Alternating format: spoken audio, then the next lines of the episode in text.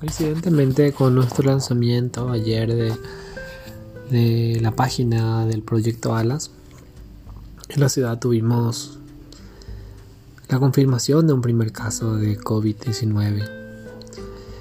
Y me pregunto yo, o sea, estaba hablando con muchos grupos de WhatsApp, con muchos amigos, y las personas nos ponemos a pensar quién es, cómo fue, pero yo sigo viendo en las calles que no usamos tapabocas, que no nos lavamos las manos, que no existe esa medida de contención, que más bien estamos en otro, en otro mundo. Y me refiero a, las otras personas porque intentamos siempre lavarnos las manos en mi casa o en, cualquiera de, la, de alguno de mis amigos.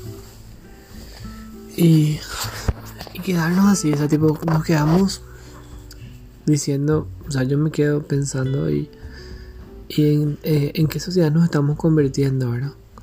De, de limpios e impuros, audios de WhatsApp por aquí, por allá, personas que se escaparon supuestamente y no se escaparon.